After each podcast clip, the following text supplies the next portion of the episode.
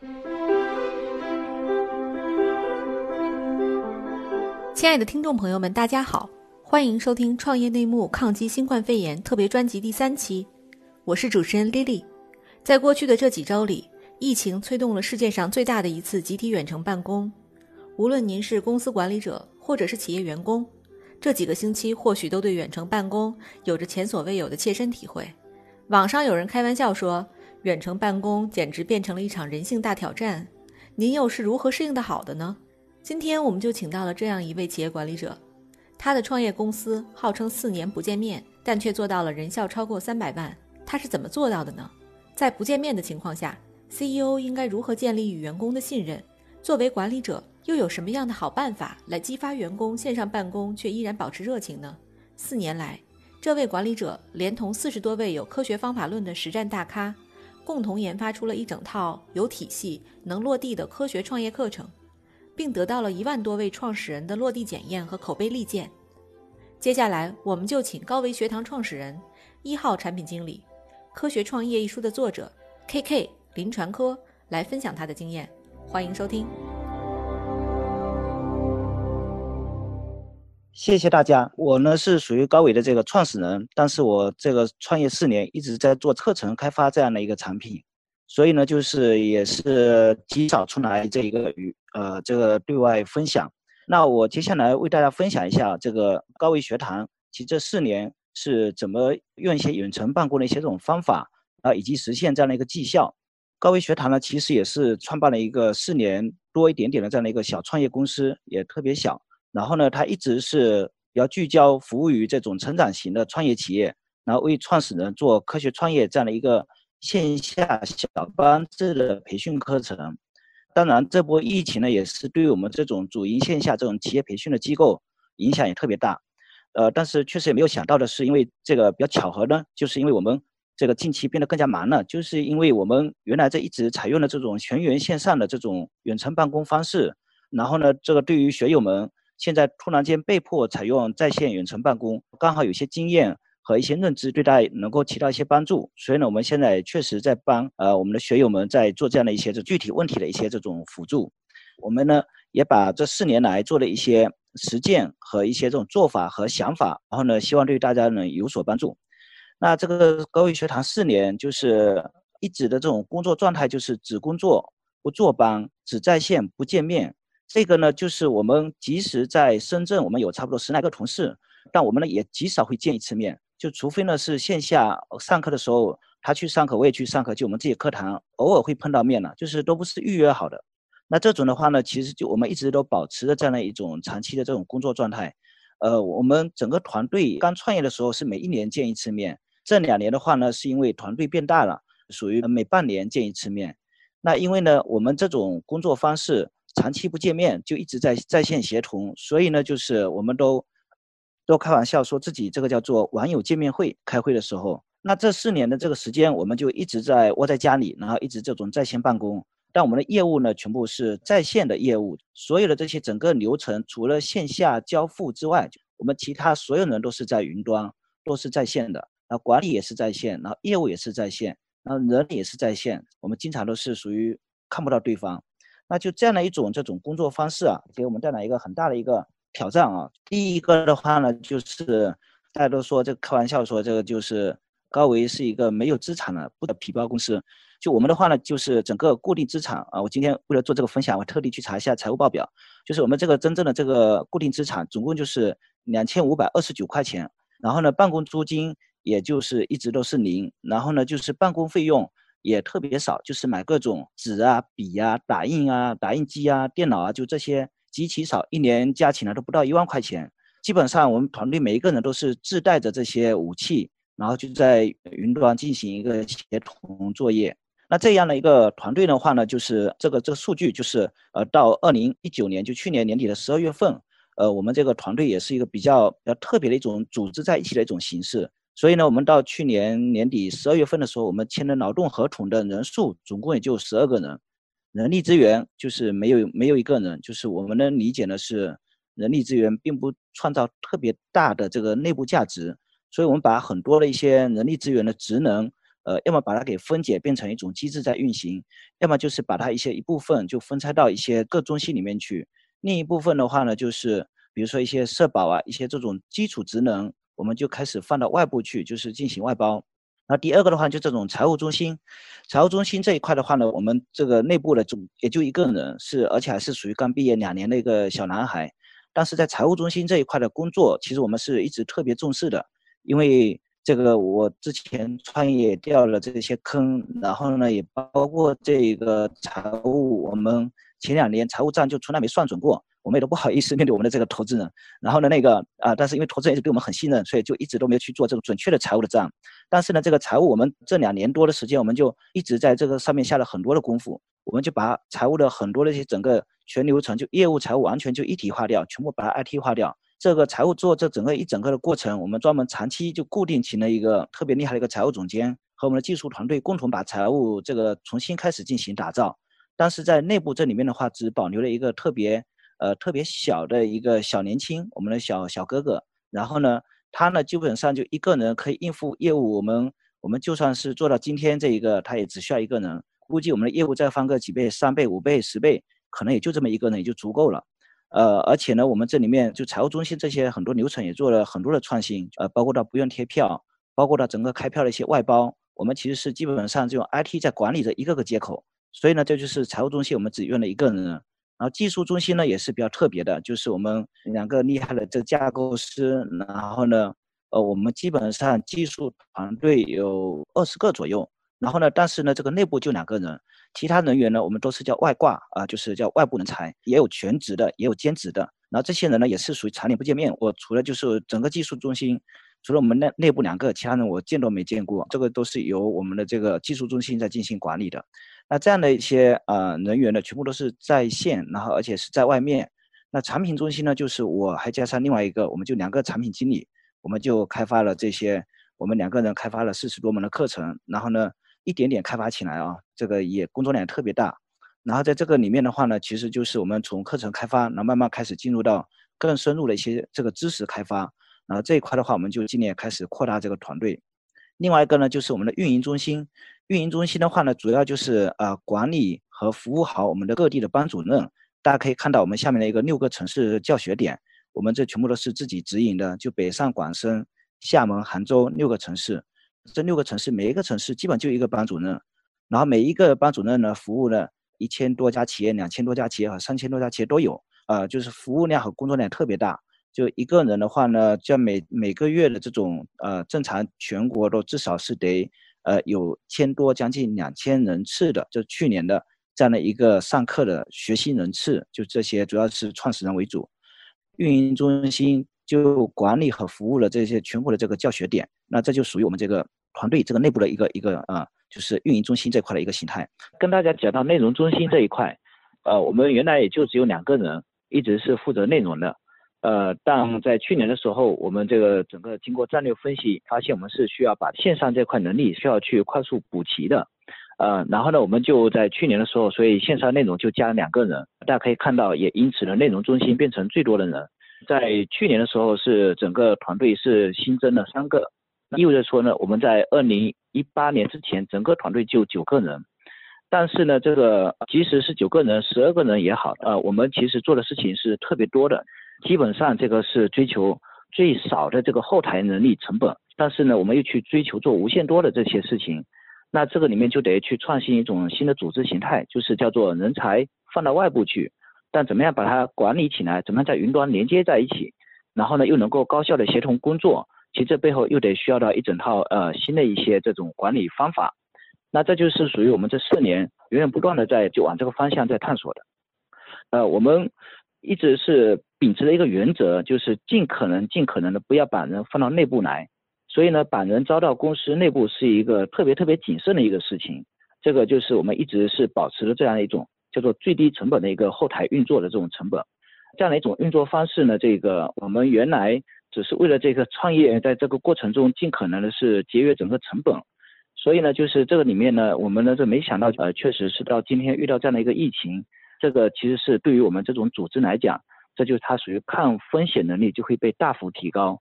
就是那一个组织，这个即使这个休眠啊，即使冷冻，它也可以是存活的特别久，因为呢，它这个其实是被固定的投入，即使是办公成本也好，然后人力成本也好，其实都是特别少。但是它这个一旦运行起来的时候，又可以调用内部外部特别多的各种资源和运行特别高的这样的一个一个这种产出出来。我们这样的一个人效呢，其实是基本上对外说是这个超三百万，那么其实真实人效是超出挺多的。那这样的一个即使是三百万这样一个人效呢，在我们这个线下用传统方式去运作的同行，我们的人效是比他们高的，可能都是至少八倍十倍啊。所以呢，就是这也是我们用一种新的一种呃组织形态和一种新的一种管理方式，以及呢呃在线办公，然后呢带来了一些就是不知不觉间就是沉淀出来一些这种呃阶段性的成果。呃，回到我们这个叫做远程在线办公，那怎么样才能实现这个高效呢？其实它这背后呢，它不仅只是一个形式的改变，呃，事实上啊，它这个是对于整个的一些管理方式和管理理念，甚至包括组织形态。真正要实现高效，都需要去相应的能匹配到位的。那这个里面其实最大的一个改变是，就是在于，呃，原来的时候它是属于能看见，然后能管着你，就它的这种管理方式是只能看见人的时候，自然而然就会对你产生一些约束，产生一些管理。原来管理逻辑是这个样子的，那大家去看一下这样的一种管理方式下，呃，一样的是在以某种某种这个交易的机制存在，就让他去完成一个又一个的任务。但不一样的地方呢，就是属于我们。搬到线上的时候，他就再也看不见也管不着了，不像能够在线下那么低成本的管理他的行为。那在线上的时候，那就看不见管不着，那就是得用一些新的方式，就是得思考怎么让一个个体尽可能多的创造出成果。那这样的一个逻辑的话呢，就一切就围绕个体来展开。与线下的时候其实是相对忽略个体的，这个是逻辑是很不一样的一个地方。所以呢，就回到线上办公的时候。它这个底层的逻辑就是得关注到个体，得帮助他创造高绩效，围绕这样的一个目的，那一切才展开所有的管理动作和组织匹配。呃，第一个事情我就特别想跟大家分享，就是如何能够在线这个远程办公中，如何可以让一个人做好这个自我管理。那这个分别从三个角度为大家来展开，呃，我们的一些这种实践的一些心得的分享。第一个呢叫高效工作，教会每个人如何高效的工作。第二个的话呢，是让每一个人如何学会在团队里面可以高效的协同，啊，第三个呢，在这个过程中如何可以管好自己，如何要这个能够高效工作的话呢，这里面其实最核心的是有呃两部分的一个工作，就第一个的话呢，是得让他学会呢找到要事，就是其实高效工作其实也是蛮简单的，就让他学会找到要事，就真正重要的事情、高价值的事情。然后让他聚焦，就一切的精力也好，时间也好，专业也好，让他能够学会去聚焦要事，做出成果。因为呢，既然是一个要事，那这个做出来成果一定是属于高价值的成果。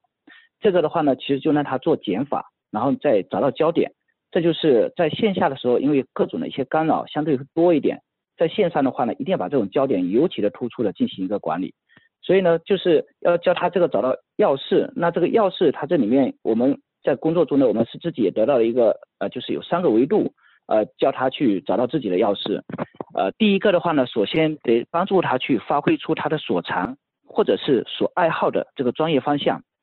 因为在线上啊，一个人只有真正找找到自己特别擅长的，那他才有可能具备一个长期的驱动力，也才有可能我很轻松做出别人付出很大努力才能得到的一个成果。这个过程中才让他这个可持续的创造出这种优秀的这种成果出来。所以呢，在这个层面上的话呢，就是我们得有个前提，就是得帮助他找到他专业追求。有很多人，尤其是刚刚进入职场的，他其实很难找到自己要往哪里去去发展的，就是没有找到他自己专业追求。然后呢，这个过程中，那你就得需要去帮助他。如果实在没有找到，你就可以让他，我们包括我们高伟内部就特别鼓励一个叫做轮岗，就是呢，目的就是找到你真正的，找到你专业所长。那如果没有找到之前，你可以进行一个轮岗。举个例子，就是我们现在两个产品经理之一，其他另外一个产品经理，他呢原来一直做线上运营的，他刚到高伟的时候也是负责我们的线上运营，但做了半年之后呢，发现他内心中渴望的其实是去做开发知识、开发课程，真正喜欢去探索这些未知。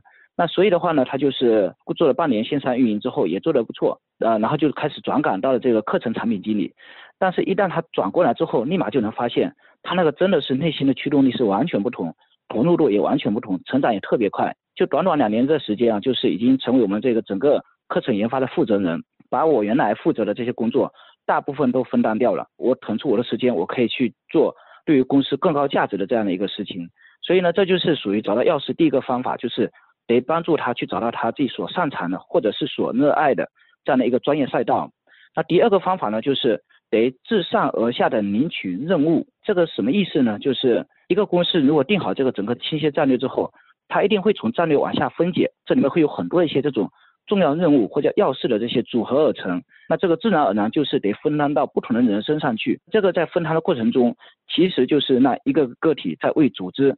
分解以及去承担、担当、完成这样的一个要事。如果每个要事都完成的情况下，那组合起来就是属于公司的这个战略的实现。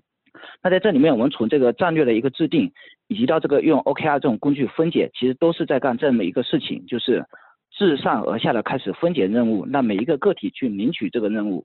那这就属于找到钥匙的第二个方法。那第三个方法呢，其实是我们是叫做自下而上的去创造机会。这什么意思呢？就是每一个人在自己的专业岗位上，在自己真实工作过程中，他总是能发现很多是组织看不见的一些新的机会。甚至更有价值的事情，所以呢，就是我们特别鼓励任何一个人都可以去主动的添加，或者是向上去申报这样的一个呃，我们叫做要事，然后加到自己的 OKR 里面去。所以呢，这个过程中呢，也是属于得鼓励真正的叫做来自一线的这种创新，来自于这个来自界面向往后台这种创新。所以这里面的话呢，就是讲的三种方法，都是去帮助一个个个体找到他的钥匙，然后呢，这个确定完这个钥匙之后，就是会发现。哎，每个人手头上有时候他会有好多的工作，那这些工作和要事的时候，那你就得开始做一个东西，叫做价值排序，哪一个是更高价值的，这些事情就得需要一起来探讨。一旦确定之后，OK，那就开始聚焦这个要事，把它变成一个成果转化出来，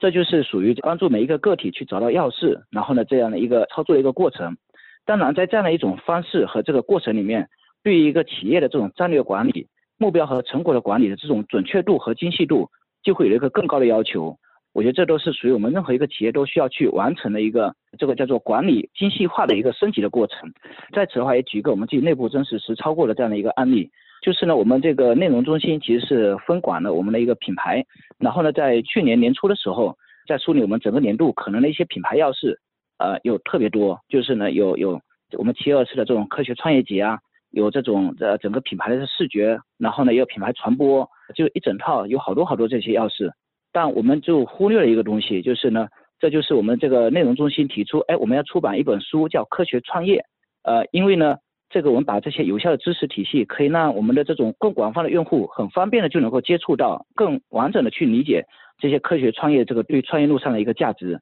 那这个事情其实就是在从战略分解的时候，我们是忽略的。但是呢，因为是站在他这个一线这个角度，他是能够更好的去理解这样一种创新的机会，这样的一个机会冒出来之后，哎，我们整个一起评估，哎，觉得这个是一个可行的，那所以我们就把这个事情呢，就变成了一个对于这个钉钉来讲，会以他作为一个项目经理来说，他变成他的一个要事。所以从去年春天的时候，我们几个呢，就是埋头写了这个三个月，把这本书终于在二零一九年十月份，然后就正式的在华章出版社出版面世。这本书就是成为这京东经济管理类的书籍的这个整个榜首。那这本书呢，其实对于整个高维呃往前发展的这一个呃我们叫品牌定位这一块是起了一个特别大的一个作用。就是呢，它是为我们科学创业定位奠定了一个特别好的一个地基。然后在就二零一九年年底做年度复盘的时候，这个成果是成为我们高维二零一九年这个内部最意外的一个成功。那分享这个的意思是属于在线工作过程中啊，就是。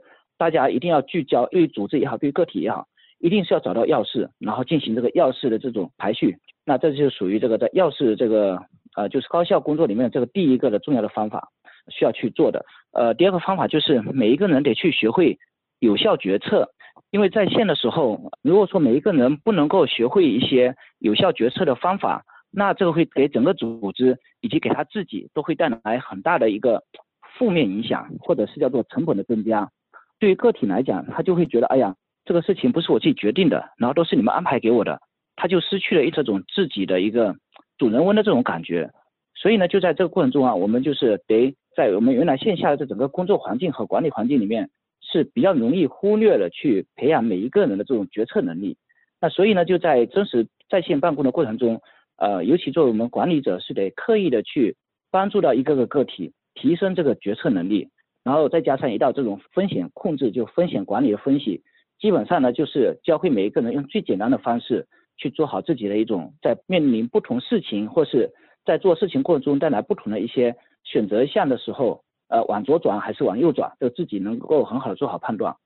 那这个两个方法呢，基本上是可以帮助呃每一个个体在线既是比较愉悦的工作，又比较这种高效的产出。那在我们一开始这个远程办公的时候，前一两年，呃，我们其实是还是犯了很多传统的错误，就是呢，我们一开始呢就把线下整个一些办公的模式和这种管理模式照搬到线上去，呃，那其中呢，我们就会认为说把每一个人的时间都占满用尽，我们特别怕他这个上班的时间不干活睡大觉，然后呢。工作的时候也不用心，就是一开始时候我们一直都有这样的一个担心，所以那时候我们也是跟现在有好多这个文章传播的一样，得屏幕共享啊，然后呢得上下班时间打卡呀，是得每天做日报啊、周报啊，就各种的一些这种方式。其实这背后的原因就是，我还是想管好你的时间，我还是希望你这个在这时间里面给我好好的工作，就还是用这种我去管理的这种方式，然后就搬到线上去。那这个其实是后来发现，其实这种产出是并不高的。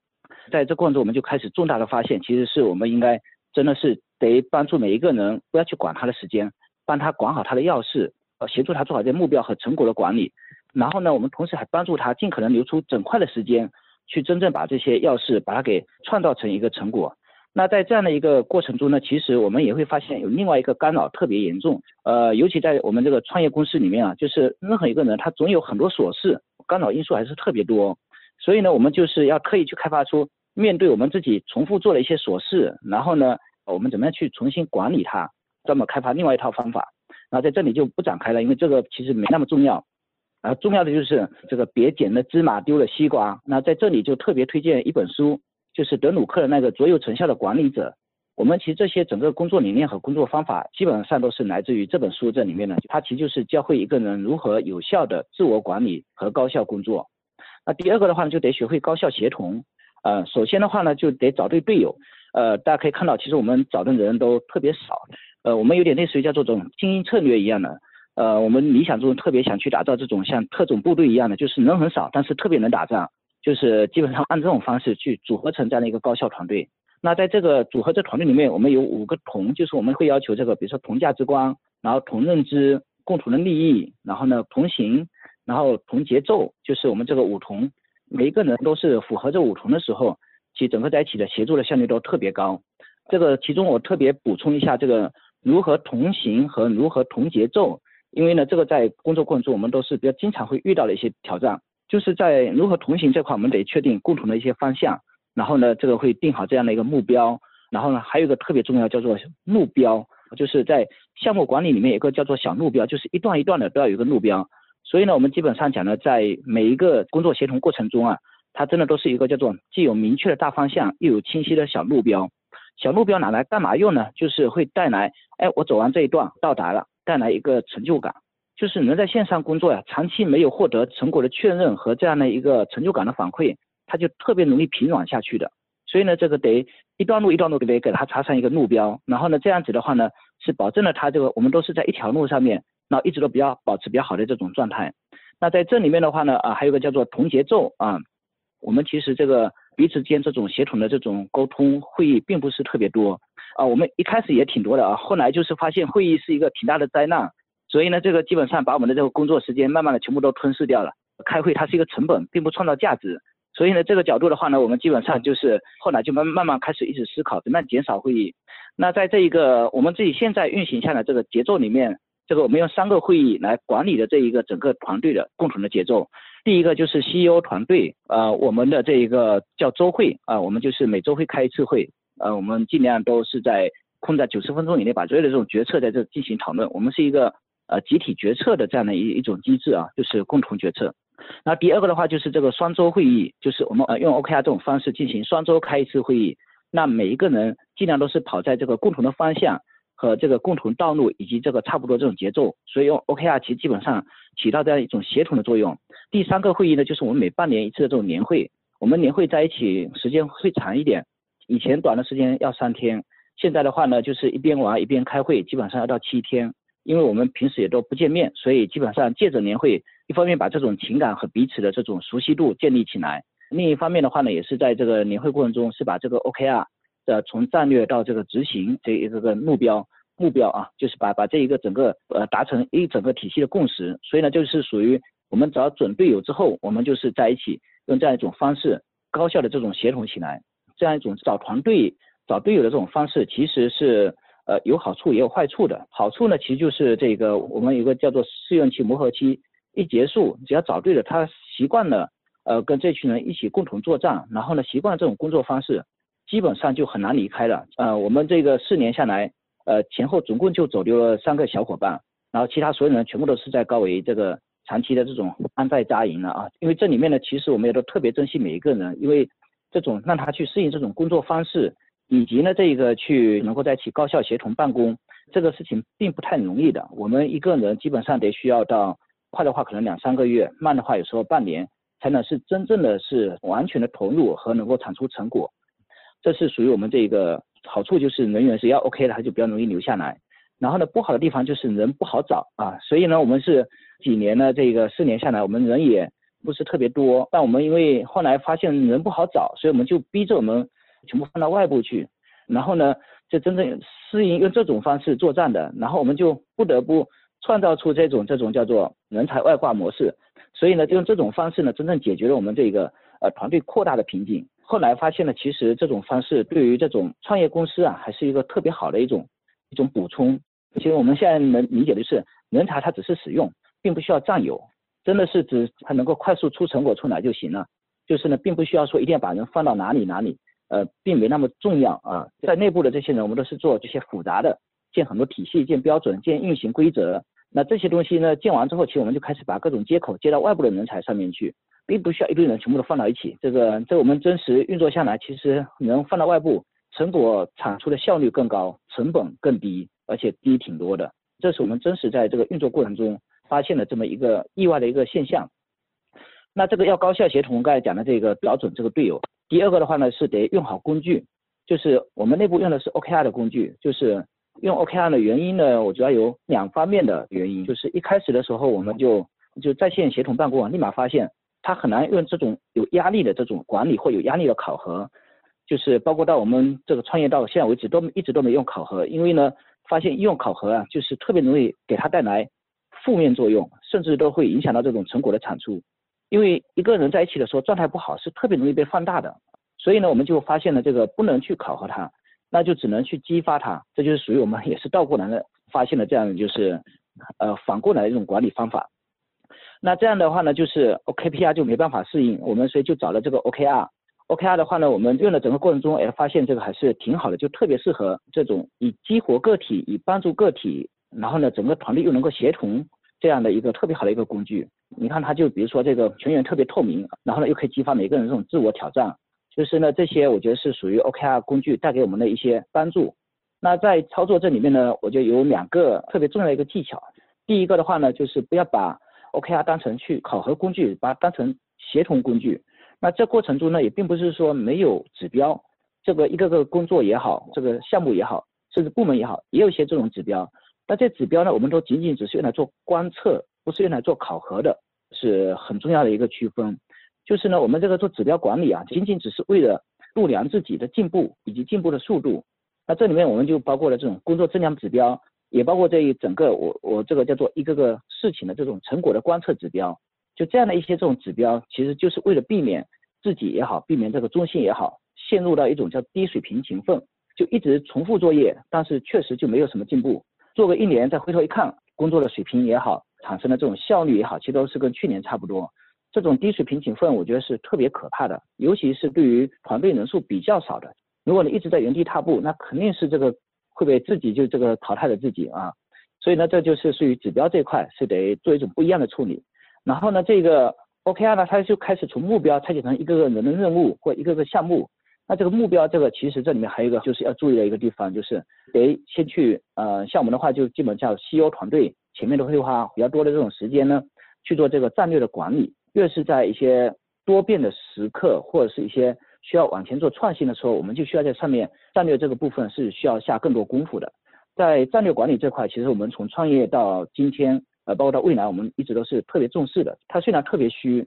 但是真正做到细呢，也是比较难的。那我们这个 CEO 团队负责把战略管理这种雏形或者答案找到之后，然后呢，我们再去这个制定 OKR。那制定 OKR 的时候呢，这个战略只能叫做一个讨论稿，千万不要变成是一个确定稿。然后呢，再召集全员 OK 自上而下开始分解。那 OK 这样的一个讨论稿已经是属于就是 CEO 团队能够拿到的最高水平的这个讨论稿。然后呢，OK 我们再再开始这个全员一起来开 OKR 会议。那这个 OKR 会议那就开始自上而下分解，然后也会自下而上的进行补充和修正，全过程全员都参与。这样的一种 OKR 这样的一个从工具到这整个会议这一整个过程中。基本上呢，让团队每一个人都很清晰公司要去哪里，然后呢节奏是什么样子的，以及在这个过程中我是在哪个位置扮演什么角色，得完成什么任务。这样子的话呢，其实是在我们分开之后，基本上就是各自这个家里办公，就可以让这个协同效率就变得特别高，基本上就越来越有默契，越来越有默契。那就属于团队高效协同的这个第二个办法啊，就是用好 OKR 工具。第三个的话呢，是得开好会议。工作会议啊，其实是在这个整个协同作业的整个过程中呢，是它的一个主要手段，甚至也是一个耗费了很多大家共同时间的一个一种工作常态。在线上如何这个学会开会啊，我们也是属于走了一年多的弯路，才慢慢理解和找到了远程办公对会议是有不同的开法啊，确实是很复杂啊。到现在的话，我们把会议是分成了四种会议，然后不同的会议也有相应的这种不同的会议流程和会议管理方法。第一个的话呢，我们是叫做复盘会。任何一个事情一快速结束，尤其是新的这种项目也好，或新的这种作业流程也好，一完成了，我们就开始开复盘会，把这个经验转化成知识，可以共享共用。第二个的话呢，开项目会议，尤其这个项目成员就得需要到这个大家一起来，不同的分工这样的一个共同的一些节奏，所以呢，就是属于这个这用项目会议来管理这个大家共同往前走的。那第三个呢，是一个我们。呃，尤其在一些高层管理者特别常见的一个叫做决策会议，那这个时候就得需要每一个人关于问题或这个决策的议题是都要做深度思考，然后呢是要呃完整的表达，然后呢在这个里面的话呢，呃就得需要这个要深度思考和独立思考，然后再凑到一起。那这种会议的话呢，我们 CEO 每周的周会其实就在干这个事情。有时候这种战略决策会议是特别复杂，然后呢又又确实是一些没有特别显性的这种抓手，那我们经常就得需要到线下来开。然后呢，第四种会议叫 OKR 会议，就是刚才也跟大家就是也也分享了，就是我们现在是属于呃线上是双周开一次，线下的 OKR 会议就是半年开一次，就是战略加 OKR 放到一起，那这就是属于四种会议。我我们自己总结的啊，不知道对大家没有有没有用处啊？这个我们自己是这么在使用。那这这里面的会议这个日常过程中呢，有一个叫做九九零法则，九呢就是指小会上限不要超过九个人，各种小会啊就是经常用微信视频会议。呃，随手一叫啊，预约时间，然后呢，随时可以开。这个过程中需要同步的信息，就用小会来解决。第二个的话呢，得多开这个短会。短会的话，就是上限不要超过九十分钟。这个真的是在线的一种极限，就是超过这九十分钟，这是属于特别难受的。大家在线时间开长了，就这个这个可能就比较有感受啊。这就属于这个高效协同里面，就第一呢，就得找准这个队友啊，然后第二个就用好工具，第三个开好会议。能把这三个做好的话呢，基本上能够在线上，大家就可以高效的协同起来。然后呢，第三点就是大家看到这个，就是管好自己。这个管好自己呢，我们其实内部有两个词啊，就是呢，一呢叫知行合一啊，这个是特别重要的啊，尤其是得管好自己的知识体系。然后第二个的话呢，叫做从容而凶猛，就是属于这种工作状态，就是呢，我们我们的这种工作强度特别高，基本上我们是属于七乘二十四小时的工作状态。大家也没有觉得加班，一有事情就自动就上。呃，我们的工作状态就是一睁开眼睛就是工作，我们叫睁开眼就上班。睡觉的时候我们叫做闭眼也不下班啊，就是一有事经常也会被人电话再打过来啊。当然这样的一种状态呢，其实大部分的我们都会去提前预约时间了。那在这样一种状态之下呢，我们就特别需要这每一个人的状态就是确实要很从容的，但是要保持这种整个激情的这种状态，但不能是积雪，就是去过度燃烧自己啊，它是不可持续的。它一定是保持这种内驱力的这种激情，对工作喜欢啊，都觉得工作是对自己一个特别大的一个奖励啊，这个就很有意思。就是这种团队这种一直保持这样一个种工作状态，其实他也特别幸福。对于组织来讲，你能看见的时候，也能感受到他的幸福。然后这个在管理自己这里面呢，有几个是特别重要的管理，就是第一呢是得管理好自己的时间啊，尤其在线办公是得珍惜以及用好整块时间，这个是在线下比较少有的一种资源。所以呢，一定是得用好自己的一整块的时间，整块时间可以一定是得做一些重要的一些事情，就是我们我们这个特别鼓励叫独立思考，然后独立作业，就是完成这个叫向成果进行这个交付啊。所以呢，这一块呢，基本上好多难的事情都需要这一整块时间来完成的。那这里面呢，就是注意的一个地方，就是我们在真实操作过程中啊，就是原来希望大家把时间都凑到一整块里面，就比如说大家都能够都需要白天工作，那我们晚上休息。但真实在线一一工作这个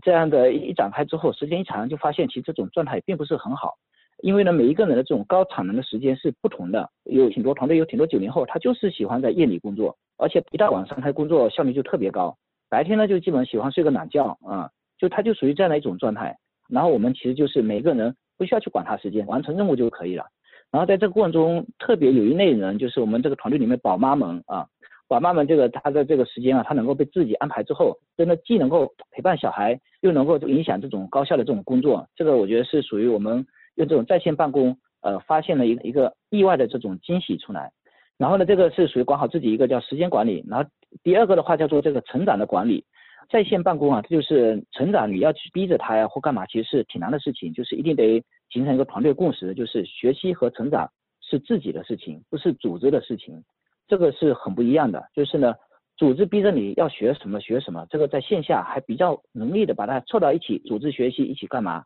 但是呢，你看常年又在线上，有自己的一个工作，那这个时候就得基本上得引导他，而且是教会他如何这种有效的学习。已经把这些知识有效的应用到这些自己的这个工作里面去，所以我们这个就强调说，这个真的是得学会这知行合一，就让他呢真的是属于为自己要做什么工作，要做完成什么任务，懂得自己去寻找知识、匹配知识，用科学知识来武装自己，提高这个战斗力。所以呢，这就是属于我们在这个知行合一。那这里有一个技巧，就是呢，教会呢让他把工作当成学习的一部分，而不是呢学习当成工作的一部分。这怎么理解呢？就是。当一个人真的把工作当成自己学习获得知识的那一部分的时候，他能够把工作就当成的是我有什么这些认知，这工作就是用来检验和验证我这个认知以及转化成成果的过程。这个里面就特别有意思的是什么？就是当他这么弄了之后，他对于工作，尤其在工作过程中发生了一些，比如说困难也好，失败也好，他这种包容性就特别高。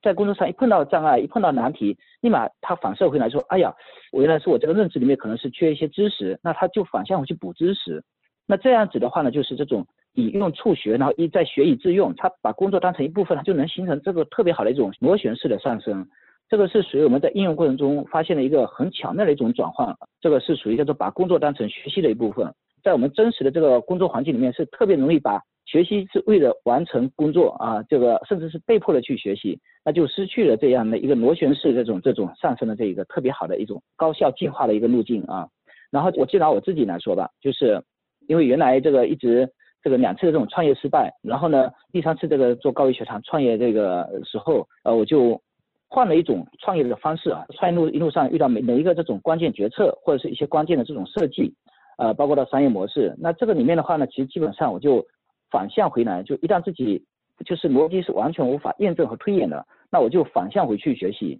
我也只有学习完了，我才会去动这个事情。就是呢，我们叫做不懂不动啊，这个对我自己就一直是这个提醒。呃，尤其在现在这个我们自己高维内部就开发了好多这些知识啊、课程啊，其实都是对应这些遇到一些难题。然后呢，我自己开发课程，我也都是优先开发高维现在目前很紧要的、很紧缺的、很迫切的这种重要一些知识。那学完之后。然后在老师的这种指导下，我们自己去应用，这就是属于把自己也当成了这种知识的实验啊，实验场所啊。这样子的话呢，这个这四年我一直是用这种方式下来，真的是对于自己这一路一路这种新的这个创业，就是少走了特别特别多的一个弯路。哎，因为以前的时候就是特别容易凭着这种经验，然后甚至一知半解这种认知。然后自己会去试错，我觉得这个是属于人的一个正常反应。那这样的过程中呢，其实浪费了很多的时间和这个弹药啊、资金，甚至影响团队的信心。所以在这一块的话呢，其实是属于我们在这个这个叫做管理好自己知识体系，这个叫知行合一过程中特别大的一个新的发现，也就是我们后来提出科学创业，其实也就是这个含义啊。这是属于这个管理自己的一个知识和成长的这个部分。那第三个的话呢，得管理好自己的一个健康啊，这个我觉得是特别重要的一个健康呢，是包括一个情绪的健康，一个身体的健康。那个在线工作，只要大家一展开之后，立马发现其实是自己的好多的一些爱好也好，生活也好，甚至是一些这种运动习惯也好，都会被工作给占领掉了。所以呢，这个我我我们这个团队呢，前这个四年时间基本上都属于七乘二十四小时这种高负荷的这种工作状态。然后在去年基本上我们这个我们叫做过了这个整个企业相对叫做安全一些了。然后呢，我们才能够返回来去照顾到我们自己的这些整个团队的健康，也是一个认知的局限。原来没有发现，就一直就工作工作。然后呢，这个在去年年底的时候，我们发现，哎，这个健康还是要关注起来的。所以的话呢，我们现在基本上就是，呃，我会在我们 OKR 里面加上这些运动的 KR，就运动的一些的这种目标。然后我们也鼓励伙伴们养宠物啊，这种兴趣爱好啊，其实真正的就是把这个健康啊和这个生活呀重新的平衡好，就不要被工作全部给占领掉。那这是属于在健康这一块的，呃，我觉得大家在过程中可能比较容易会发生的。那另外一个其实是情绪，这个是属于情绪管理，是在线上是特别容易发生的，在线办公过程中，因为无法面对面沟通过程中，一不小心一冒一点情绪出来，就特别容易 容易放大，特别容易影响这个工作状态，自我消化掉，其实还是需要花很长时间的。那在这个过程中，我们也学会了一些这种自己开发几一些这个简单的一些操作技巧啊，就是分享给到大家，就是。呃，第一个的话呢，我们叫做一旦这种比如沟通过程中，一旦发生有情绪波动和情绪这个冒出来的这些时候，我们这个发明了一个词叫做悬挂。然后我们这个发现悬挂这个词是特别适用于用到这个在一有情绪产生的时候，我确实无法控制自己啊。然后呢，我们比如说在开会也好，在沟通也好，一发生这事情，我们说，哎，这个悬挂一下，那个我得去处理一下自己的情绪。那 OK，要么他就退出，要么这一整个会议就全部就暂停。所以呢，就是这个情绪我们还是一直是特别去关注的啊。然后这个一个是悬挂，第二个就是这个冷却，就是呢，我们这个鼓励也倡导，就是情绪啊，自己处理好自己情绪，这个就是我们叫做冷却啊，就是尽量自己去冷却下来，状态 OK 了，再来去重新发起沟通或者是发起会议或者进入工作状态，这是属于悬挂与冷却，这个呢就属于呃在情绪管理这块的一些小分享。那前面讲的这一个分享完了，就这个如何这个高效工作，就这个自我管理。呃，因为呢，这个自我管理其实是线上远程办公的核心来的。就是呢，当一个每一个人都能够很好做好自我管理，你发现其实对于管理者、对于组织就轻松的特别特别多。那在管理这个部分的话呢，其实是有三个方方面一些简单一些操作技巧，就是我们在操作过程中的一些这种实用比较实用的，然后呃分享给大家。第一个的话呢，是得有一个叫做信任基础。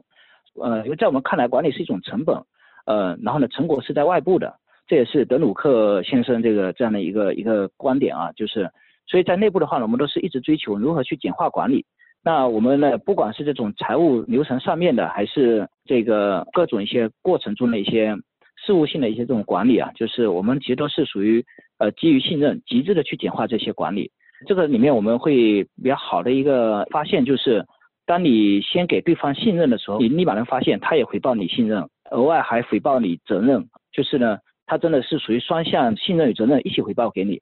然后呢，基于这样的话呢，其实你再去再做一些合理的分工，大家专业的分工，然后呢这种做事就管理就特别简单。那基于这样的话，你就发现其实管理只需要去管理好任务就行了，我们不需要再去人管人，只要用任务去管好它，这个我觉得这个事情变得管理就变得简化了很多。然后在这个过程中啊，其实对于管理者就需要会增加多一个这种管理的支持，就是得教会他如何做自我管理。原来我们其实只是管他人，现在是得教会他呢，就是教他去管好自己，而不是我去管好他。这个是属于这个管理上面的这个，我觉得一个转移吧啊。然后呢，这个分享完这第一点就，呃，基于信任简化管理。第二点呢，就是也是我们的一个呃过程中独特的一个认知，也是为了匹配这个在线办公的高效，就是用交易代替管理。呃，在线上呢，我们基本上叫做交易成果，而不是交易时间。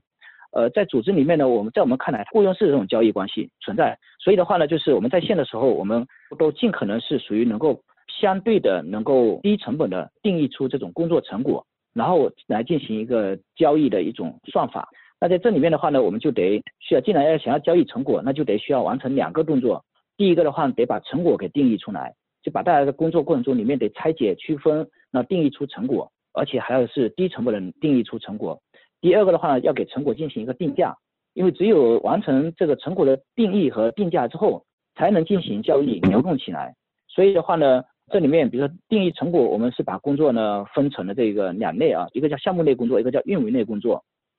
项目内的工作里面呢，我们又区分成两种，一种是经营性的项目，一个是非经营性的项目。就在业务部门里面是特别容易产生经营性的项目。比如说我们线下开一个一个班，它就是一个个经营性的项目。然后非经营性的项目是什么呢？就比如说我们现在做这种在线公益直播，这些东西都是叫做非经营性的项目。那这个的话呢，其实都是属于得把它给区分清楚，然后才方便给它进行定价。不同类别的定价的不同算法和模式是不一样的。然后运维类的工作其实就是我们在呃原来任何一个企业里面都是重复发生的，它其实并不需要做太多创新，它只需要重复性的不停的这种执行。那这一类的工作，其实我们是要求得尽量去形成这种标准流程经验变成知识，以便于呢，第一呢是可以把它给外包出去，以及呢这个是在这过程中，我们基于这样的一些基础，就可以进行不断的精进和改善。呃，这就是属于呃一开始我我我分享的就是那个这个我们的时间啊，经常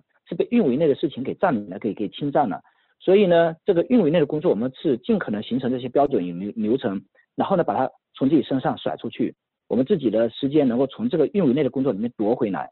这是属于我们对于工作里面这个工作怎么分类以及分别定义的这个成果是什么。那这些成果的话呢，我们会有一些这种不同的这种，甚至叫质量指标也好，经营指标也好。在这个里面，我还是再啰嗦一下，指标是用来观测的啊，只是用来衡量成果的，不是用来去做考核的。然后呢，这个是叫成果的定义。然后接下来得学会呃，就是如何用很低的成本，甚至是自动化的。为成果进行定价啊，经营类的项目就特别容易了，这我就不用补充。非经营类的这些呢，我们就开始用一些项目管理的方法，开始把它进行分级，不同级别进行一个不同的额度的一些奖金包。那这样的一些方式呢，其实就是为了给项目成果进行一个定价，给它定价这种成本也是比较低的啊，就是我们叫计量成本也是比较低的。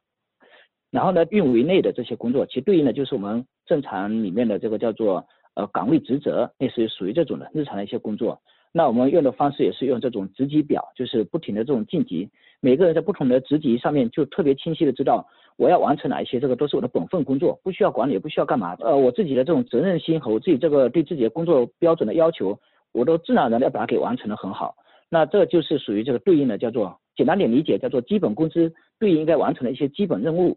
然后呢，我们内部的话呢，整体呢就是呃，我们也没有叫基本工资，我们其实对应的叫做荣誉工资。这也是属于我们在学科学分钱那一门课的时候学到的一些特别好的一些这种分的方法啊。呃，它对应的是荣誉工资，然后对应的叫做荣誉级别。这个呢是让每一个人就特别愉快的在这个过程中把自己手头本分的工作做好，也很开心的像玩游戏一样的一点点的晋级。这个这就属于我们在操作的过程中的一些做了一些小创新吧，嗯。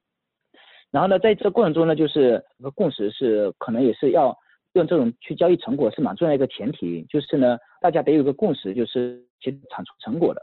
如果这个没有成果，对于组织、对于个人都是不太能接受的。除了创新类的一些，那就没办法，这种它有自然而然的，它创新结果它周期就会长一些。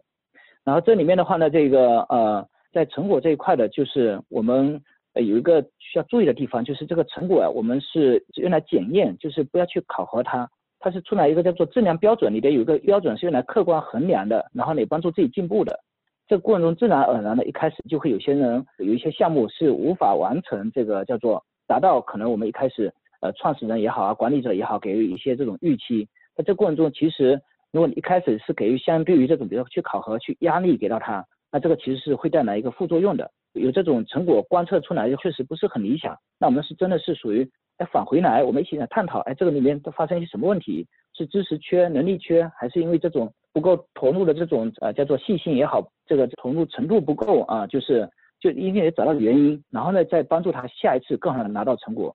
如果呢这过程中有人就一直都是属于无法这个交出成果的，那这一类其实是就不适合放到团队里面，放到公司里面，这就属于叫低绩效员工，这应该就属于叫需要淘汰的。这个讲完这个用交易代替管理这样的一种操作方法。然后第三个的话呢，还有一个我我们在内部过程中运用起来特别好的一种方式，叫做专业家园和专业战场。呃，为什么会提专业这两个词都出现两次呢？第一呢，就是我们其实发现知识工作者每个人都有专业追求，一定得激发他这个专业追求。你一旦点燃他这个专业追求啊，你基本上不用再去怎么管理他，包括学习，包括工作，因为一个有专业追求的人，他总是得源源不断的向上跑的。所以，我们我们一般这个新的伙伴，我们都会问他：如果这个十年时间你想成为一个专家，你希望成为什么样的专家？这个基本上就是源源不断的在这工作过程中，希望去帮他找到他的这个专业成长的一个聚焦的一个一个路径上面去。然后呢，这就是属于这个叫专业的一个激发。那在这个专业激发出来之后，其实是我们得源源不断的，因为大家又不在一起，所以呢，在工作过程中特别容易产生一些这种不安全感啊，然后呢无助感啊，甚至也对组织的归属感就会下降很多。那所以呢，我们这里面的话呢，就是这个得用的方式就是这个叫做专业家园，其实就是原来这个部门中心，部门中心这一块的话，其实就是转化成这专业家园。这个有个好处是什么？就是让部门内部的所有这些人都更好的去理解，哎呀。在这个部门里面，其实我就是用来加速成长的。然后在这过程中是也是加强这个团队归属感的。就是我们理解呢，就是这个专业家园或者部门这个中心啊，其实核心的功能就是得帮助每一个人快速成长。但是这个工作得出成果在哪里呢？尽量去项目里面出成果，这叫专业战场。他要么参与短期这种项目，要么就长期的自己一个专业岗。这个中长期一个这个战场就是自己的，帮他打造出他自己专有的这样的一个专业战场。这种专业家园和专业战场帮他打造完毕之后。基本上就可以发现，他就自己就会源源不断的开始向上这个挑战，然后就快速成长，快速创造成果。然后呢，他这种归属感也加强了，成就感也加强了。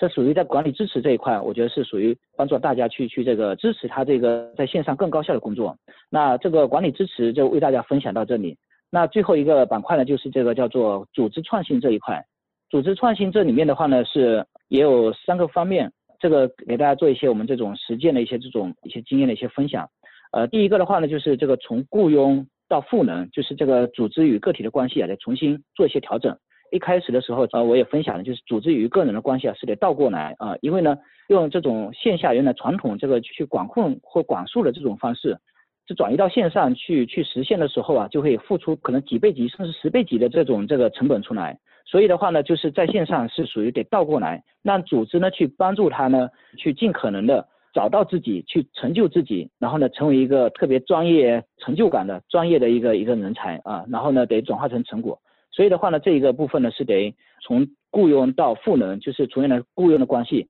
得变成是我去帮助他，去成就他，去赋能他。这个是属于组织与个体关系一个改变。那在这里面的话呢，我们内部呢其实是特别追求，在未来就是一个叫做零雇佣啊，这是我们特别追求的一个。所以我们就外部的人才很多，但其实内部特别少。包括我们这一个个所有这些，尤其核心的这些成员，基本上我们真正成长起来之后，是能够把一些事情整个运行的系统搭建好之后，就我们是追求的都是把自己给自己解雇了。呃，我们追求的就是从雇佣关系变成合作关系或者是合伙关系。就理想情况下呢，高伟的这整个团队就是剩下合作关系与合伙关系。当然呢，我们这个是得一步步的往前去走。现在的话呢，我们还有百分之四十左右，应该都还是就大家看到的，就是那个还有十几个人都是属于这种劳动合同，都是还是这种雇佣关系。这就是属于这种组织与个体的关系。核心呢，它其实就是得变过来啊，就是组织去去帮助个体。那第二个的话呢，就这个组织这一块的一些呃文化和机制的一些支持。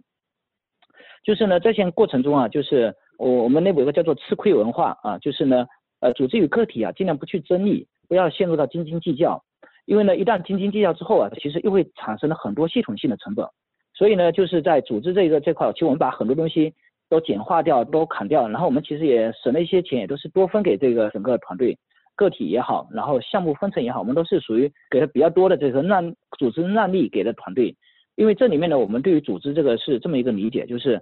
个体呢赚的是范围经济，组织赚的是规模经济的，赚的是这两个不同的钱。那对于组织来讲呢，理所当然的就应该去追求的是属于更大的规模性，能够支撑更多一个个个体出来，然后呢把这个事情能够无限多的扩容。所以呢，这个组织这块呢，就是我们源源不断就一直是怎么样可以低边际成本的去扩大这一整个的这些整个的我们叫接口啊，就是一个个人才接口和事情接口。那这样子的话呢，就是属于我们可以其实在这个。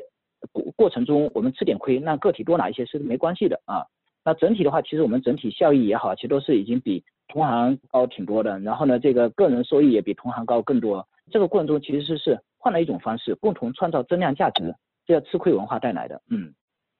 然后这个是属于这个吃亏文化。第二个的话叫做透明文化，就是呢在内部啊，因为呢都不在一起，一旦如果不能够透明，就会影响到信任。然后呢，影响到信任之后呢，那很多东西又变得复杂了。那这个对于很多企业呢，我就不需要一下子去这种尝试，因为对很多企业都会带来一定的风险。然后，但我们我们追求的理想目标就是这一家变成一个全透明的公司。所以呢，这就是属于我们一开始，因为本来也小，然后就就自己这这这些人，我们就一点一点的这个吸纳信得过的伙伴，然后呢，慢慢就变成这样一个内部全透明这样一个文化。然后呢，这个里面还有一个是以用户为中心的这样的一个文化，因为大家都不在一起，我们去管它、去驱动它，其实是成本高的。但实际上看，我们有一堆的这种外部用户，用外部用户去理解、去驱动外部的用户，创造这些一个个就是比如反馈也好、表扬也好，然后呢给我们点个赞也好，就是这样子的话，我们一个个用户界面上的这些所有人啊，都是属于特别获得这种正反馈啊，这个成就感。我们是一路下来是特别多的借用了用户的力量，反向驱动了我们的每一个伙伴、每一个员工，尤其是用户界面上的，就是基本上能够把大家重新再激活啊，而且越干越带劲。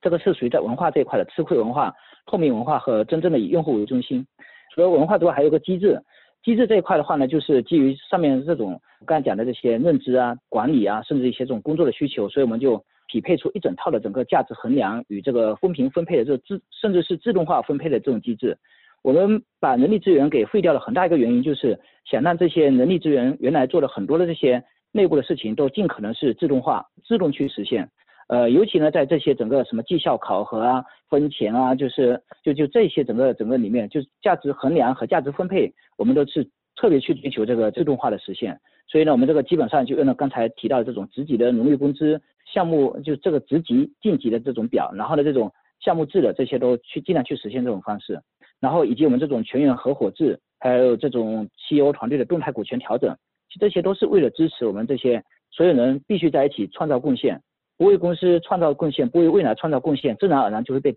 这个动态就调低了。这就这种机制在运行的。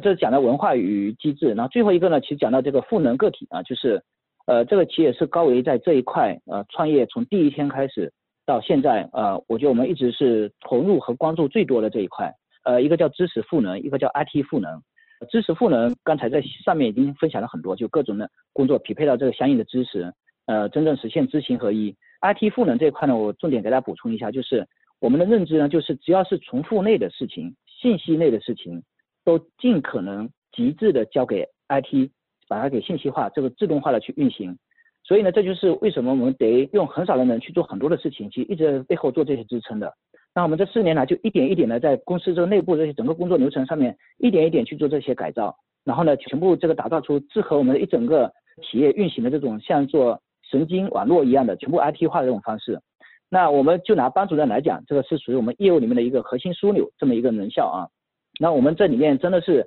从从一开始各种事情全部都可以丢给这个 IT 中心 IT 部门，然后呢这个过程中就慢慢的就是干什么呢？就是把这些问题需求分类，然后呢再进行可 IT 化的，我们就全部把它 IT 化。所以我们这里面开发了有班主任小助手啊这种程序，里面集合了各种功能，专门班主任这种在线的这种办公系统。财务处理系统，然后业务这些流程，甚至这个就开票全部都自动化，反正就各种各样的一些这个 IT 这里面就是呃，我们就帮助他真正去实现这些解放双手和解放他的时间。那这就是属于我觉得我们在组织为个体赋能，帮助一个个人效，我觉得是无限提升的这些地方。这就讲完了这个组织这个需要给在线办公，尤其这个个体这个高效工作带来了一个做了一些这种需要做的一些支持。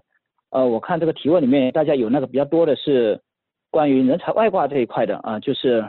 就是它这个逻辑是什么呢？就是，呃，为什么有些东西是用外包，呃，然后有些东西是一定要放到内部做呢？呃，这个里面就是因为它这个事情基本上是一个大项目，或一个是特别专业的一些小的事情，基本会实现外包出去。那其实我们在真实工作过程中发现，有好多东西就属于中间阶段，它既不是属于一整个大项目整个外包出去，它也不是呢能够是属于一个特别小的，就比如说。像我们开票这些东西是特别容易外包出去的，把这个事情简单标准的做好就行了。但我们其实，在真实工作中是有特别多的各种各样的一些，比如打个比方，写文案啊，做这个设计啊，比如说页面设计也好，然后做做一些这种功能开发也好，根据公司需要的这种项目，然后开始我们比如说呃，如果架构，像一些什么架构，基本我们在做架构需求管理这些，基本在我们内部做。一旦这些东西完成之后，我们就开始把它拆解成一个个任务，就是一个个可个人努力完成的任务，就把它给外挂出去，给外挂人才来做。这个它不是外包，它叫外挂啊。然后呢，基本上这个对象就分给一个个个体，一完成之后，这个就是属于我们按这个计时，以及他对原来的这种工作有这相应的这个计价，获得多少酬劳，就立马就就算出来了，自动就算出来。那这里面我们就也是属于慢慢的这种跟外部的这些我们的这些。呃，很多的紧密的合作伙伴慢慢合作合作，就这磨合下来的这种外挂方式。那我们发现这种人才是属于可以无限 扩容的，这就属于这个无意中发现的这种人才外挂一些独特模式。那这样的话，其实对于组织内部就可以省特别特别多的成本。就拿我们技术来讲，我们用的工具其实也都比较简单，就是用的腾讯的 TAPD 啊，就是这样的一个产品开发工具，我们就能实现这样的一个外挂。所以呢，这就是属于就分享给到大家这样的一个大家比较感兴趣的这种人才外挂模式的这个操作过程。呃，以上我觉得这些就是属于高维整个我们底层在运作的，我们也是属于毫无保留的进行了一个分享。然后呢，呃，也希望对大家能够有一些这种帮助。那在这个背后啊，其实这个整个创新，大家可能会看到。讲的各种各样的一些这个创新，就是确实也挺奇葩的啊，就是包括四年前我们国内就我们一家真正全员这个一直在线办公，包括我们从组织形态、呃管理方式，其实我们有很多很多创新。我只是把我们这些理解和做法呢，给了一个这种纯粹的经验分享，就大家呢这个也不用这种这个照用啊，就是我我担心会给大家带来风险。这背后的原因是什么？就是因为我们自己在开发很多知识，就是课程。呃，我在这过程中其实也是跟着一一个个老师开发的课程过程中，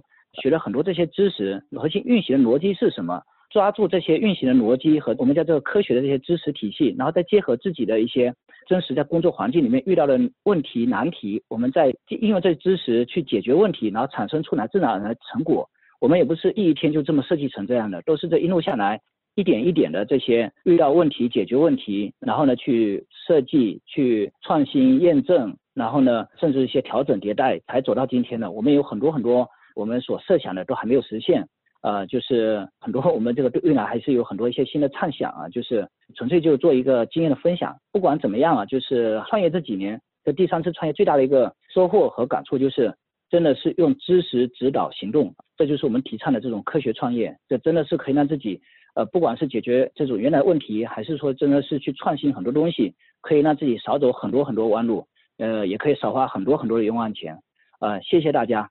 嗯，好，我的分享完毕。好的，谢谢 K K。这样，我们也有观众现在在举手提问，问说如何寻找合适的外挂人员，看看 K K 这边有没有比较好的建议。那个外挂人员是这样子的，就是比如说像我们技术这些外挂人员，我都从来没见过。其实大家去想象一下，每一个专业人士，他身边也好，他的线上社区也好，他总是能找到很多他的专业的一些，就是他能用他的专业去评估对方的专业度。然后呢，这个过程中也有这个就是有共同的语言，所以就这里面的话，其实是每一个专业的负责人，基本上他都都能够帮助你去找到这些相关的这个外部的人员资源。然后这里面如果确实找不到，也有一些像这种在行啊，还是什么，就是有很多呀，就是。只要你真的有心想去找啊，而且现在这种人员基本上都到线上都很容易找到的，尤其是专业的自由职业者特别特别多啊。如果是一些简单操作的，就是专业难度不高的工作呢，比如去猪八戒啊，甚至去淘宝啊，都可以找到人的。这个事情一点不难，难的就是你慢慢的往这个方式去尝试，呃，就可能慢慢就开始积累出你的这一个通道出来了。啊，完毕。K K 你好，但是我对 OKR 的这个底层逻辑。其实不是特别的了解，还有就是说它这个呃目标的分解，还有那会儿你提到说在线上的话，大家主要是用那个成果，然后去考核，考核完了之后呢，然后进行一个交易。就是我不太清楚说这里面价格是你们内部的或者跟外挂的这些员工啊去怎么合作的，就怎么去定的。OKR 这一块的话呢，它其实就是一个叫目标与成果，你把理解成它就是像一个。思维脑图一样，你这么去理解它。然后呢，这个目标与成果呢是什么？就是从战略的这算一个大的目标，分下来变成一个个子目标，然后再往细的拆解成可能变成一个子子目标或子任务。它其实就是这么一个目标往下拆解的，分而析之的一个过程。然后呢，自然而然就会拆解到有些中心，有些部门自动会承担一些相应的去完成这些叫一个个子目标，目标变成成果了，那就是属于真正实现了这个整个大的目标的实现。你把理解成就是一个目标拆解。呃，要么分到中心部门，要么就分到个人，就自然而然就这么分解下来的，其实是用起来相对简单的。呃，具体您您可以书上也好，课也好，现在年头学习都特别方便。那个你你可以再去深入去了解学习一下，它呢这个应用起来相对简单。它难是难在就是概念学的特别好，就它这个背后的考核，怎么定义成果，怎么去考核成果。我我因为我刚才分享的时候有就再三提醒，就不是叫考核啊。你可以去衡量它，不要考核它。一旦考核的时候呢，这 OKR 就起了一个很重要的一个作用，就实现不了，因为它 OKR 它不是一个你你你不把它当成绩效，当成绩效考核工具就变得复杂很多。它其实是你可以把理解成叫绩效成果的管理，它是一种管理工具。我们都把理解成叫协同工具，不是考核工具。一旦变成考核的时候，它就失去了这个工具和这个方法本来的作用。那在这个成果里面定义，就是这过程中是得团队慢慢去磨合起来。我们 OKR 其实都没有做特别多的奖励的，我们就一个 OKR 奖金，上限值一个人就两千块钱，所以基本上就是。我们追求是那工作本身变成奖励，而不是说去这个冲着钱而去的，那这个味道就变了。，OKR，就就失去它原来可以激发他这个自我挑战，然后激发这个整个团队这种高效的协同作战，就失去了这个作用。那我们后来呢发现了这个之后呢，就是我们在 OKR 的管理方法之上加了一个项目管理，钱呢是放到项目里面去进行激励，就一个个项目你你可以定多少，其实这过程中团队是慢慢可以去磨合的，根据自己企业的内部啊和这些项目的一些这种。分的一些重要度，简单点来讲，就是它真实做成了，你愿意给多少钱？就是假设一个场景，真的把这个项目丢给外部的或者是好朋友，让他去完成，你愿意给多少钱？那内部员工呢？因为他有这个固定工资，你可能可以少给一些，基本就这样一种这种理解和操作方式。那我们的这一整个就是 OKR 加项目管理，就这两个方式是让我们整个一些工作协同和精力匹配起来啊。好，回答您的问题。啊，谢谢。嗯，我们有一个这个参与人问了一个问题啊，就是公司既有长期线上办公的同事，也有这个在办公室工作的同事，想问一下这个如何让在线上的和在线下的同事感受到相同的文化？这个 K K 有什么建议吗？文化呢这个词是相对虚一点的啊，就是我们一起创业到现在，我们其实文化都没有正儿八经的梳理出来，也没有贴在墙上，因为反正也没墙可贴。然后呢，也没有变成一个统一的一个共识的一个文档。我我对文化和对于人力资源会有一些不一样的一些理解。就是呢，文化这一块，我觉得只是为了确实配合这些这个整个，其实就是更高效的工作而支撑的。呃，在文化这一块的话呢，就是我觉得，比如说线上与线下，我不清楚您的公司文化是什么，但是我能想到的，就比如说成果文化，可能是需要大家去共识的。尤其线上与线下，大家会有觉得不公平，为什么他可以天天在家工作？而我呢，却天天到办公室工作，所以呢，这个我觉得这里面在工作方式会发生变化，但我就不变的是什么呢？就可能共同的是得做出成果，成果摆出来。线下这种同事看到线上呢，虽然他在家，但是呢，做了一个一个这种好的成绩、好的成果出来，他自然而然的就没话可说了。能做的唯一能做，就可能更加努力的创造成果出来。这是属于对于您这个事情，我这个给的这一个补充。然后呢，在于整体的文化这一块，我们。其实都是在这整个沟通的过程中，我们比如说有个群叫玩家群，那这个其实在过程中有一些这种需要确实能够支撑到公司文化的，比如说这个我们我们做了一个事情，比如说被用户表扬了，甚至是用户还专门内部发文啊去说这个事情呢，各种各样的一些这个过程中呢，就是我们都会把这些细节或这些涌现出来这些一个个事情全部丢到玩家群里面，大家就能够理解，哎，这是公司组织这个认可的、鼓励的，慢慢的过程中就是大家都变成了哎。这个事情是能激发我们的，也是组织认可的。其实这就是一个文化，然后呢，就是激发大家往前走。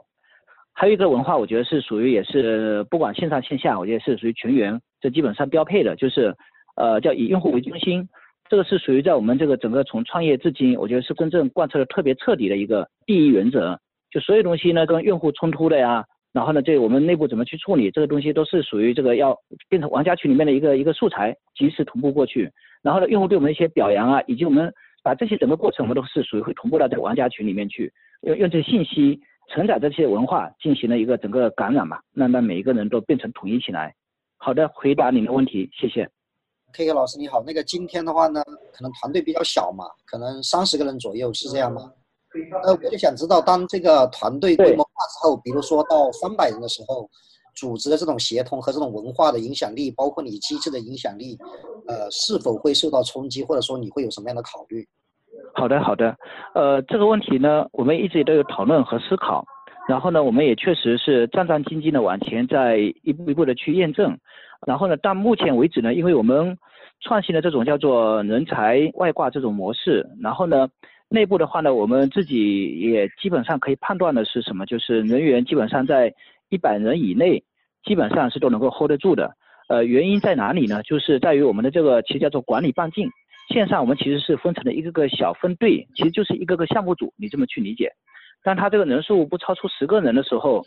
十个人以下就一个个小小分队，他其实都是都能够很好的在线协同。这个在内部这一块，我觉得我们是有信心的，基本上属于人人员还能够扩大很多。另一个方面的话呢，其实我觉得也在于哪里呢？就在于，呃，一个公司里面很多的这些工作的界面，它其实都是标准化界面。一旦是标准化界面，其实这些呢人才其实基本上，呃，从工作成果也好啊，这个叫做人才的这个能力复制也好，其实相对都是容易很多的。其实真正在线的这种协同办公，其实就是这些开源社区，其实这些都已经都能够实现。那我觉得只是我们可能。没有尝试用这种方式更好的去拆解我们的工作，然后以及呢能够把它变到在线，就是这个去去运行起来。呃，回答您的问题。好，谢谢。分享的很好，我也是代表大家问一个问题，就是远程办公、在线办公这个有没有什么适应性？比如说什么样的行业、什么样的业务，亦或是什么样的组织，就特别适合在线办公和远程办公？呃，在线办公啊，我先说它的不适应性，我们还确实特别多的去考虑过这一个啊，就是一路下来，就它有很多东西啊，一到线上之后，它就变得成本巨大，有两大类的啊，就是一呢是属于叫复杂沟通和协作的，而且是很难被切割的。打个比方，创意类的工作，经常需要到面对面进行头脑风暴的，然后呢这些各种各样的，就这种呢是属于特别复杂，还有一些是属于这种有一些公司的这种文化，可能就得需要。很多这种情绪来酝酿，然后呢，这种情绪来带动的，就是呃需要这一类的公司，我觉得我们也是属于觉得不是特别合适的，就是它其实管理成本会剧增，因为在线上啊，基本上得尽量控制每个人都是理性的，都是客观的，然后都是属于追求这种逻辑的，这样子的话呢，能够在线上能够管理好自己，以及能够是属于高效协同起来，所以就是就是复杂性的，我觉得这是属于这是一块在线上不合适。第二种的话呢，就是属于这个，确实有很多行业它本身就是受很多空间限制的，因为像我们做的基本上叫知识工作，所以很多信息呢都可以放到线上去完成这些整个工作的一些流程。打个比方，像一些服务业、餐饮业这些，我觉得就是我觉得有很多是没有办法去实现的。我觉得现在是属于不得不啊，因为我觉得我们今晚主要探讨可能是希望大家如何在这种短期尝试在线办公可以有效用到的一些东西。那如果真的是想长期尝试的话呢？我建议是可以分成一些这种局部，或者是一些呢这一类某一个需要扩大很多的同类的知识工作者需要很多的，那有没有可能是真实思考把它放到线上去？这个其实对于获取人才效率也提高，然后成本也降低，同时的话呢也是属于可以尝试这种方式，是不是对于公司是适应以及带来呃效益的增加或者是成本的降低？我最后特别想补充一下，那个我们我们公司是没有人力资源。但并不代表我们不重视人力资源，其实包括这个财务一样，我们公司的财务这个叫做内部很低配，但是呢，我外部却是超级高配，呃，就是真实的重视度和工作不是这个样子的。人力资源，因为尤其是创业企业啊，对人才这种重视度，我觉得是真的是一把手的工程。然后包括这种组织能力，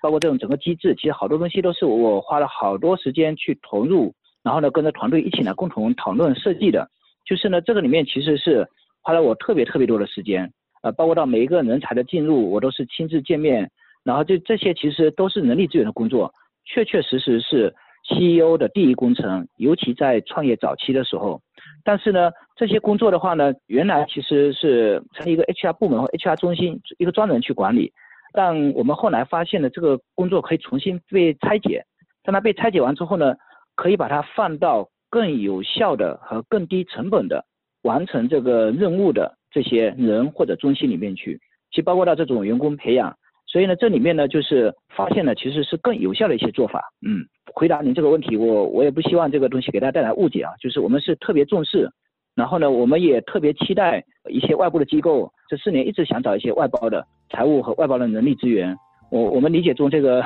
共用的模块应该是得有专业外包，这个社会才能实现这个专业分工和社会效率提升的。但事实上是因为找不到，所以我们后来才逼着自己用一些新的方式去解决。回答您这个问题，谢谢。